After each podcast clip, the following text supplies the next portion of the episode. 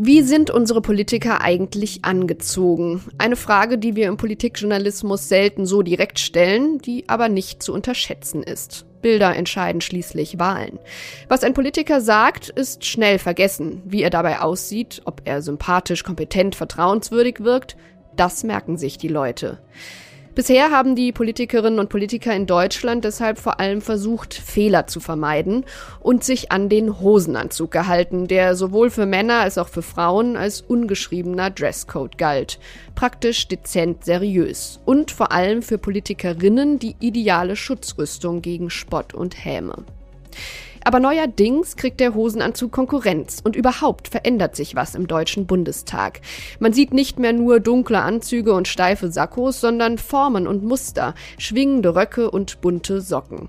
Besonders auffällig die Außenministerin mit ihren bunten Mänteln und raffinierten Kleidern. Wenn sie durch die Welt reist, sieht Deutschland plötzlich ganz anders aus. Woher kommt der neue Wille zur Mode und was sagt das über unser Land? Wird die Politik nun oberflächlicher, getrieben von schönen Bildern für Social Media? Und wo bleibt da der Inhalt? Das frage ich gleich unsere FAZ-Modeexpertin Jennifer Wiebking und den Politiker Konstantin von Notz, der mit Weste und Krawatte durchaus untypisch für einen Grünen aussieht. Mein Name ist Livia Gerster und mitgearbeitet an dieser Sendung haben Kati Schneider und Ann-Sophie Herzner. Heute ist Donnerstag, der 30. März. Schön, dass Sie dabei sind.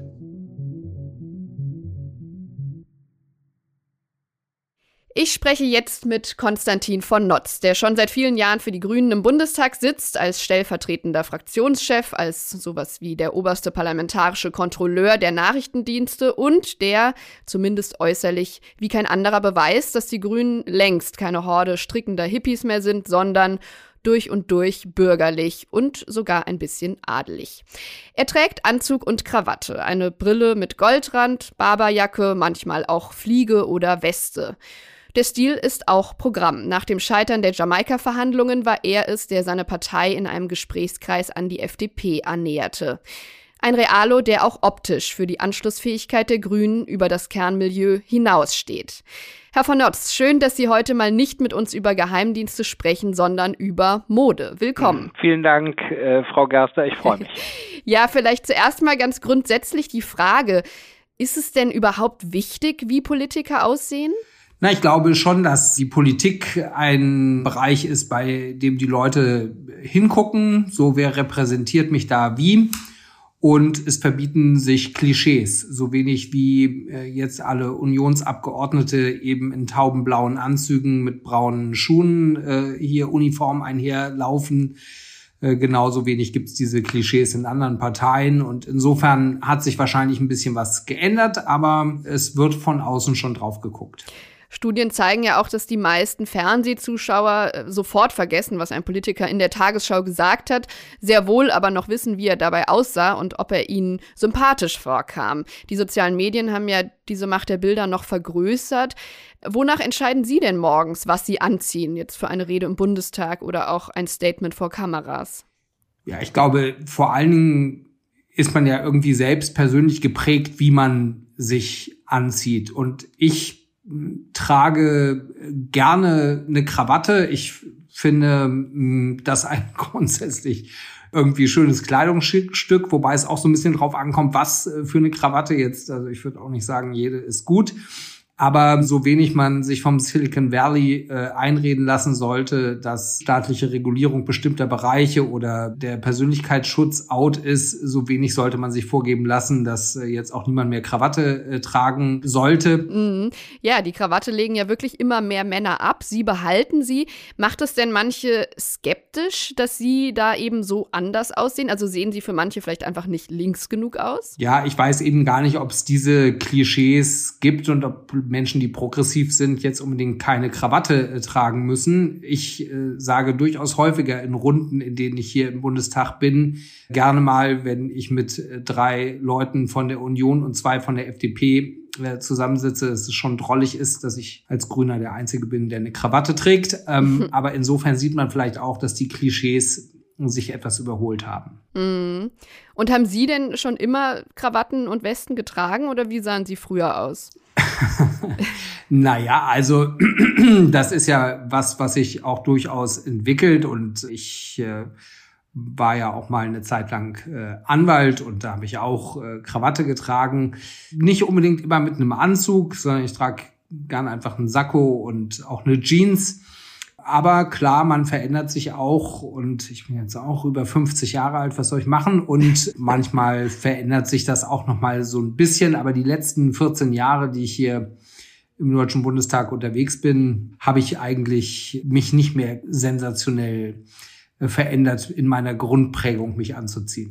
Aber das heißt, das Jurastudium hat Ihren Stil geprägt oder auch das von im Namen? Also letzteres ist, glaube ich, gar kein Kriterium dafür. Und äh, das Jurastudium, also äh, da wäre man schön äh, bekloppt gewesen, wenn man mit äh, Krawatte in die Vorlesung gegangen äh, wäre. Das habe ich auch abgelehnt. Ich bin in Frankfurt aufgewachsen und da hat man in den 90er Jahren auch einen sehr eigenen Kleidungsstil gehabt. Aber ich würde sagen, dass wenn man eben für Menschen repräsentativ arbeitet, dann überlegt man auch sozusagen, wie man sich kleidet. Die Repräsentanz, die mit Kleidung einhergeht, die drückt eben auch was aus und so wie ich eben nicht völlig schnoddrig daherrede, so versucht man sich auch irgendwie vernünftig anzuziehen. Mhm.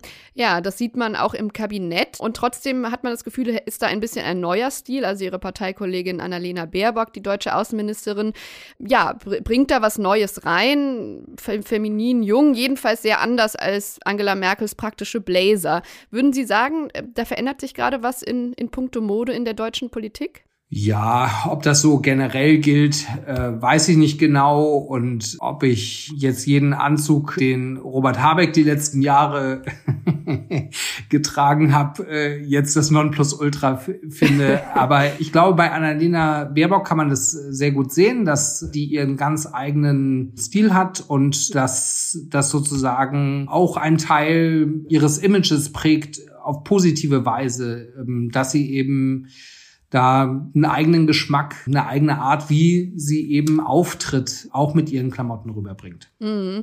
Die Bild-Zeitung hat ja kürzlich einen Skandal daraus gemacht, dass Baerbock irgendwie über 100.000 Euro im Jahr für eine Visagistin ausgibt. Würden Sie sagen, das ist einfach nötig für eine Außenministerin oder eben auch Zeichen dafür, dass es heutzutage nötiger ist als vielleicht noch vor vier oder acht Jahren?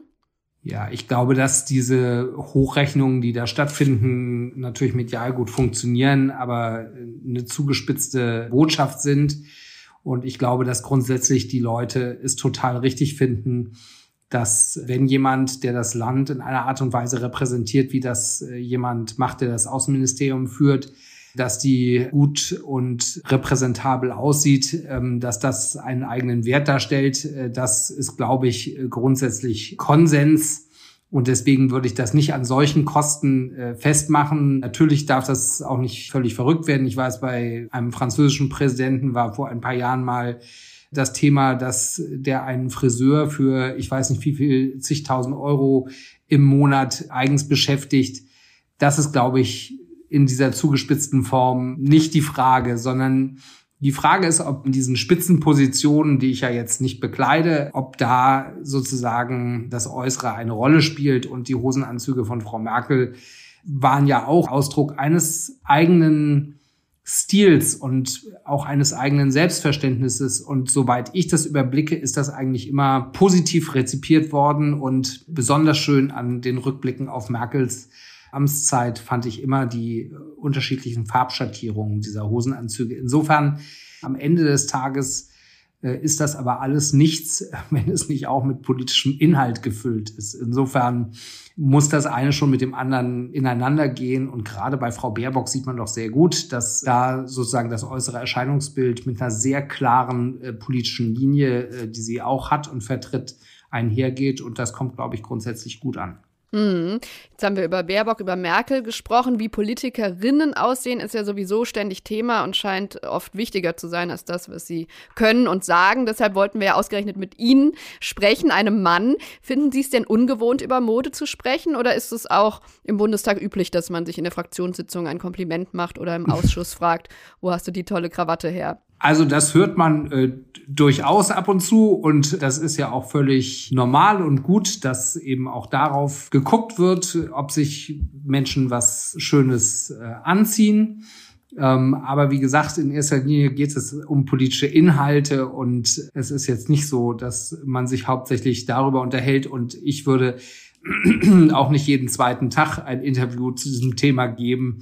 Aber äh, da das ausgesprochen selten ist, ähm, habe ich diese Anfrage von Ihnen gerne angenommen. ja, das ist schön. Eine andere Parteikollegin, äh, Aminata Touré, Rising Star der Grünen in Schleswig-Holstein und äh, Sozialministerin mit nur 30 Jahren, die war ja kürzlich als erste Politikerin, als erste deutsche Politikerin auf dem Cover der Vogue. Würden Sie auch zusagen, wenn die Vogue nach einem Shooting fragt? Ähm, also erstmal ist das, glaube ich, eine fernliegende äh, Wahrscheinlichkeit und das wäre, glaube ich, eher nicht so äh, mein Ding. Aber ähm, ich wollte noch mal in der Rückspielung äh, der letzten Jahre oder auch Jahrzehnte äh, sagen, dass also bei den Grünen das eigentlich schon immer thematisiert wurde, wenn Leute sozusagen so ein bisschen aus dem Klischee fallen, das eben häufig nur ein Klischee ist. Also Joschka Fischer zum Beispiel, der hat damit ja extrem gespielt, als er bei seiner ersten Vereidigung als Minister in Hessen einen Anzug trug, aber eben äh, Turnschuhe mhm. dazu, einfach um das Klischee zu erfüllen. Und das ist ja auch dankbar äh, dann aufgenommen worden. Aber jemand, ein Mann, der schon lange sehr gut immer angezogen ist, ist zum Beispiel Jürgen Trittin. Mhm. Und bei Claudia Roth, um jetzt mal noch jemanden zu nennen, äh, die hat ja auch einen sehr eigenen erkennbaren Stil und ich bin ab und zu mit Claudia auch unterwegs und die wird ganz häufig auf ihre äh, Kleidung auch angesprochen, auch gerade von Frauen mit großen Komplimenten, dass sie das toll finden, dass sie sich so anzieht, wie sie das tut. Und mhm. auch daran kann man eigentlich gut sehen, dass Leute schon auch einen Blick dafür haben, gar nicht, ob etwas besonders schick oder teuer oder irgendwas ist, sondern ob es eben ein individueller Stil oder einen Wiedererkennungswert hat. Und das hat es eben bei so Leuten wie Claudia Roth und Jürgen Trittin auch. Mhm. Aber bei Trittin ist es ja, der ist ja nicht immer im Anzug rumgelaufen. Das steht ja schon auch für die Entwicklung der Grünen. Der hatte ja auch seine wilde Phase als Maoist, oder? Ja, ja.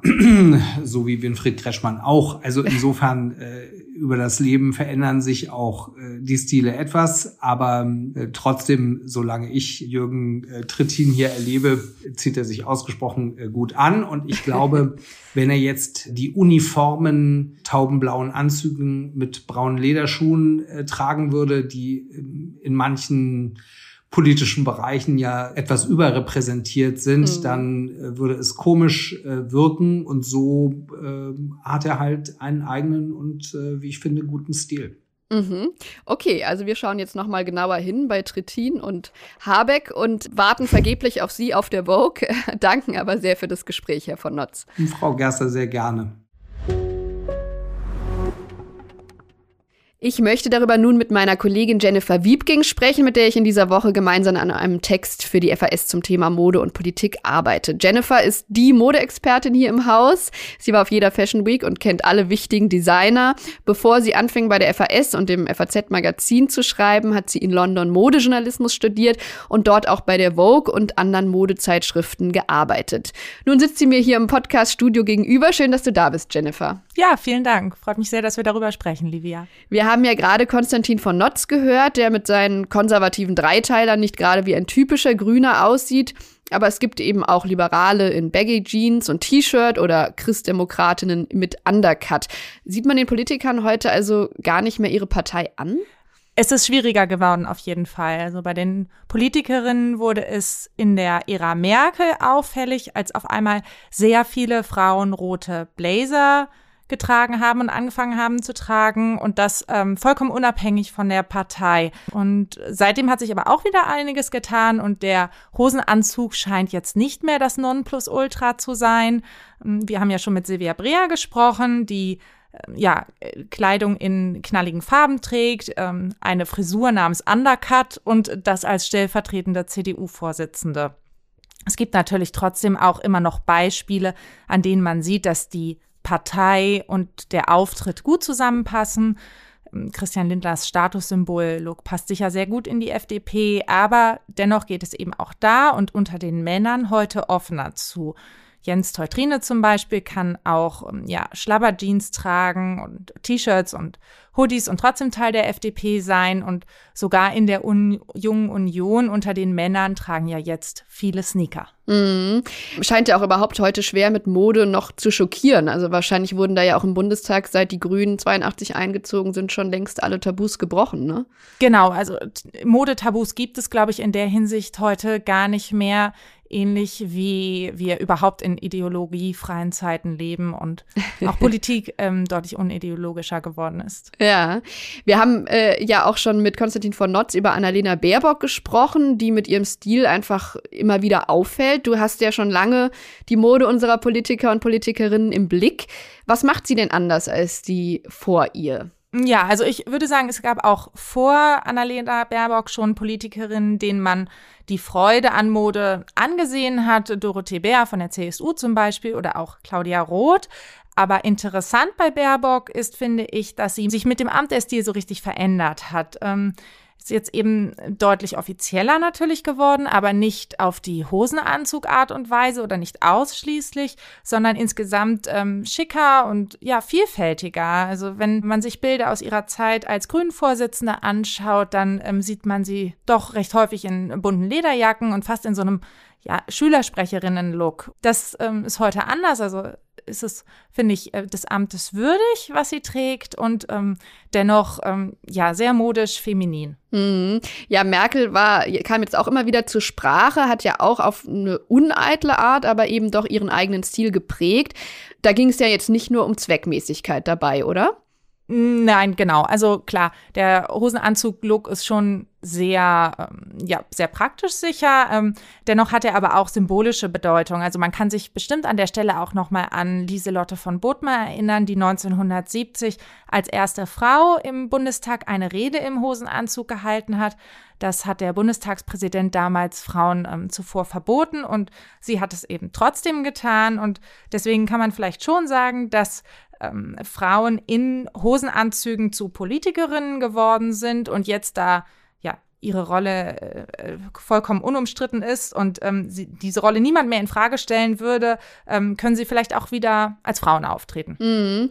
Ja, interessant, dass der Hosenanzug im Plenum damals so ein Skandal war. Lene Lotte von Bodmer hat sich hinterher so an die Reaktionen erinnert. Dann kriegte ich Briefe von überall her Hoffentlich sehen wir Sie nicht wieder im nächsten Bundestag. Oder Sie sind keine Dame. Einer schrieb, nächstens kommen Sie wohl oben ohne. Was ja völlig verrückt war, denn angezogener als in diesem Ding konnte man gar nicht sein. Auch deshalb hat äh, viele Jahre später Angela Merkel den Hosenanzug wahrscheinlich so geschätzt, weil man eben sehr diskret damit angezogen ist und nicht weiter auffällt. Einmal ist sie allerdings von dieser Linie abgewichen, als sie in Oslo im eleganten Abendkleid mit Ausschnitt eintraf und dann wirklich alle Welt über ihr Dekolleté sprach. Cleavage Gate, showing Merkel in a very, mm, shall we say, open-hearted pose. But just how foxy can a chancellor be? Der Regierungssprecher sah sich dann sogar in der Bundespressekonferenz gezwungen, Stellung zu Merkels Kleid zu nehmen. Die Bundeskanzlerin ist ein bisschen erstaunt gewesen, sagte er damals laut Protokoll. Dass dieses Abendkleid für solche Furore gesorgt hat, lag nicht in der Absicht der Bundeskanzlerin. Ja, das war 2008. Heute wäre das wahrscheinlich kein Skandal mehr, oder? Nein, ich denke, es wäre ein Skandal, wenn man das skandalisieren würde. Also wir sind als Gesellschaft insgesamt auf jeden Fall sensibler geworden, was Körper angeht und die Bewertung von Körper und ähm, wissen, glaube ich, heute, dass Kommentare auch durchaus verletzend sein können. Und ähm, natürlich gibt es sowas weiter. Sport und Häme sind weiter auch gerade äh, für Frauen, die in der Öffentlichkeit stehen, ein großes Problem. Aber ähm, nicht mehr in dieser, auf dieser breiten gesellschaftlichen Ebene, sondern dann eher in ja in, in, in gewissen Ecken in Social Media, würde ich sagen. Ähm, also man kann es sicher auch daran sehen, dass zum Beispiel so ein Begriff wie Topfrisur heute Den Merkel nicht, immer abbekommen hat. Genau, ne? richtig. Am Anfang vor allem. Genau, der heute nicht mehr so fallen würde. Mhm. Ja, also die Deutschen sind sensibler geworden, auch offener geworden. Eleganz schreckt sie vielleicht nicht mehr unbedingt ab. Das war ja zum Beispiel auch 2016 noch anders, als Julia Klöckner von der CDU trotz guter Chancen in Rheinland-Pfalz gegen die sozialdemokratische Ministerpräsidentin Malu Dreyer verlor. In der CDU hieß es nämlich dann hinterher zur Erklärung, Klöckner habe eben, Zitat, zu viel nach Paris und zu wenig nach Pirmasens ausgesehen. Und das habe ihr vor allem bei Frauen geschadet. Die wollten zwar Politiker, an denen sie sich orientieren können, aber keine Frau, die ihnen durch ihre makellose Erscheinung eigene Defizite vor Augen führe. So schrieb es mein Kollege Timo Frasch damals in der FAZ und fragte, soll Klöckner also gewöhnlicher werden?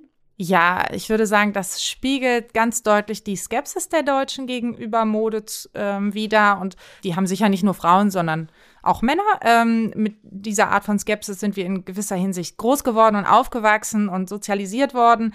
Das hängt sicher damit zusammen, dass wir Deutschen sehr protestantisch geprägt sind, ähm, was äh, Mode angeht und allen Prunk erstmal in Frage stellen. Das sieht man sogar an dem, was ähm, als, als Mode oder als, als ja, Modeprodukte aus Deutschland wirklich kommt. Also ähm, wenn wir uns zum Beispiel das anschauen, ähm, womit Jill Sander in den 60er Jahren angefangen hat, 1968, nämlich den Minimalismus, den dann viele andere Designer auch so fortgeführt haben.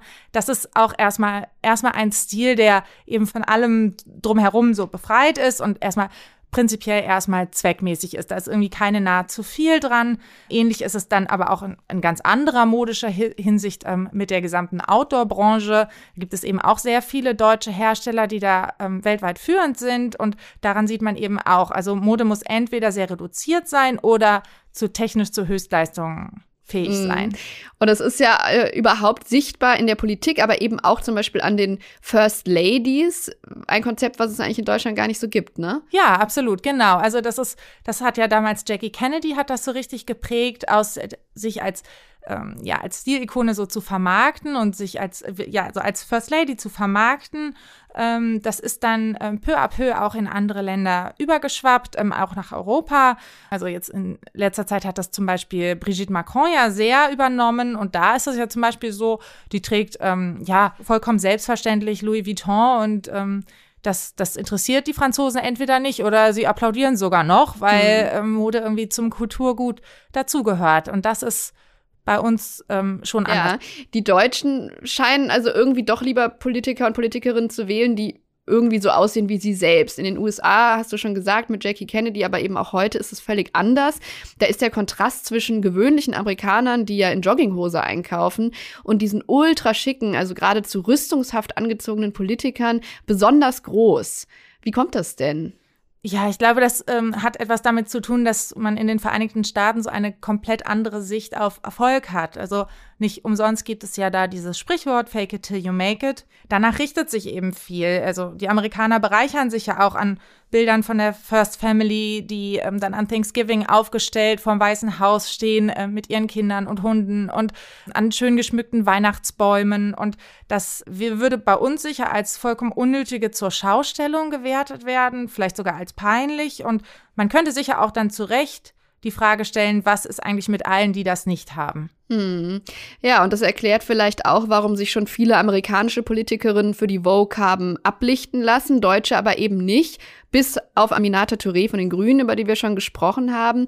Hat die damit also ein Tabu gebrochen? Mm, ja, ich würde sagen, das war schon so ein stilles Tabu oder unentdecktes Tabu, was sie damit äh, gebrochen hat. Und zwar ist es so, dass ähm, Angela Merkel auch schon für die amerikanische Vogue sogar porträtiert wurde. Das war 2017. Der Tenor des Stücks war damals, ist das die mächtigste Frau der Welt? Und äh, ja, die mächtigste Frau der Welt stand eben nicht wie Amtskolleginnen wie zum Beispiel äh, Theresa May in der Zeit zur Verfügung für ein Foto, sondern die Vogue hat dazu eine Zeichnung gezeigt, ein Gemälde von Elizabeth Payton, Aber ich würde jetzt, ich weiß es nicht hundertprozentig, aber ich würde vermuten, dass wenn Angela Merkel zur Verfügung gestanden hätte für ein Foto, die Vogue das auch gemacht hätte. Hm. In Deutschland hat man ja den Eindruck, dass es bisher für Politikerinnen und Politiker immer ganz wichtig war, dass sie auf keinen Fall jünger aussehen, als sie sind. Also bei der CDU, bei Paul Ziemiak ist es so, bei Philipp Amthor, die gerade mal um die 30 sind, aber eben wahnsinnig, ja, wie ältere Herren auftreten, aber auch Christian Lindner, Jens Spahn oder um eine Frau zu nennen, Franziska Giffey, die eben auch erst um die 40 sind. Ist da Baerbock auch eine Ausnahme und woher kommt überhaupt diese Furcht davor, jung auszusehen? Ja, interessant. Ich, also eigentlich ist es ja ganz schön, dass Jugend mal nicht Trumpf ist und sicher Erfahrungen und Vertrauen und Werte, die in der Politik wichtig sind, eher wohl mit Alter einhergehen. Aber bei Baerbock ist es ja auch so, dass gerade dieses junge Alter und die Tatsache, dass sie noch kein Amt hatte, damals im Wahlkampf ähm, problematisiert wurde. Und es ist ja schon interessant, dass sie trotzdem ähm, im Amt bei ihrem jungen Stil geblieben ist, der natürlich jetzt schon irgendwie in gewisser Hinsicht ähm, ja offizieller und dem Amt würdig aussieht, aber ähm, nicht in irgendwie nicht gealtert. Hm. Ja, also lass uns doch noch mal Bilanz ziehen zum Schluss. Äh, es gibt da eine, eine neue Offenheit. Äh, gleichzeitig ist Inszenierung wird immer wichtiger im politischen Geschäft. Also klar, schon mit dem Fernsehen kam, dass Gerhard Schröder setzte aufs Fernsehen, um Wahlen zu gewinnen. Aber heute setzen Politikerinnen und Politiker eben auch auf die sozialen Medien und geben immer wieder scheinbar private Einblicke in ihr Leben, die aber wahrscheinlich genauestens kalkuliert sind. Sympathie und die Ausstrahlung von Vertrauenswürdigkeit sind also wirklich wahlentscheidend und Bilder sagen vielen eben mehr als Worte. Deshalb nochmal zum Schluss äh, an dich die Frage als Modeexpertin. Wer wirkt denn überhaupt sympathisch und überzeugend und warum und was haben eben die Klamotten damit zu tun? Hm. Silvia Brea hat uns ja erzählt, dass ähm, die äh, Kleider, die Bekleidung zum Amt und zum Menschen passen müssen und ähm, dass, dass es authentisch bleiben muss und ehrlich wirken muss. Ja, das würde ich auf jeden Fall auch so sehen dass das ein ganz, ganz wichtiger Punkt ist. Nichts ist ja erstmal langweiliger als Perfektion und deswegen ist es auch gar nicht schlimm, wenn vielleicht eine Hose nicht perfekt sitzt, sondern das ist vielleicht sogar eher menschlich oder wenn dein Kleid ein kleines bisschen zu kurz oder vielleicht zu lang ist oder wie auch immer. Und zugleich ist es aber auch schön, finde ich, dass ähm, Mode zunehmend so als letzter Schliff unter Politikerinnen und Politikern ein Thema ist, die eben in der Öffentlichkeit stehen und sich auch auf Bildern präsentieren und das Äußere damit ähm, auf ähnliche Weise wahrgenommen werden kann, wie sie vielleicht prinzipiell zu ihrer Arbeit, zu ihrem Amt stehen. Vielen Dank für das Gespräch, Jennifer. Vielen Dank, Livia. Ja, die Mode in der Politik spiegelt also auch unsere Gesellschaft. Und so wie es in Deutschland inzwischen einerseits individueller, andererseits unideologischer zugeht, so sieht es auch im Bundestag aus. Erst mussten sich Frauen mit dem Hosenanzug der männlichen Uniform anpassen, um in der Politik dazugehören zu dürfen. Nun können sie sich wieder von der männlichen Norm lösen. Und auch die Männer dürfen mehr Eigensinn wagen. Kanzler Olaf Scholz gehört nicht unbedingt zu den Modepionieren. Er tritt so auf, wie wir ihn auch als Politiker kennen. Kühl, hanseatisch, diskret. Aber um ihn herum wird es bunter. Morgen können Sie sich auf dem FAZ-Kongress hier in Frankfurt selbst ein Bild davon machen oder hier im Podcast einschalten und Olaf Scholz im Gespräch mit Herausgeber Berthold Kohler hören. Mein Name ist Livia Gerster und wenn Sie noch mehr lesen wollen zum Thema, dann schauen Sie gern am Wochenende in die FAS, in der ich gemeinsam mit meiner Kollegin Jennifer Wiebking über Mode und Politik geschrieben habe. Bis dahin, tschüss und danke fürs Zuhören.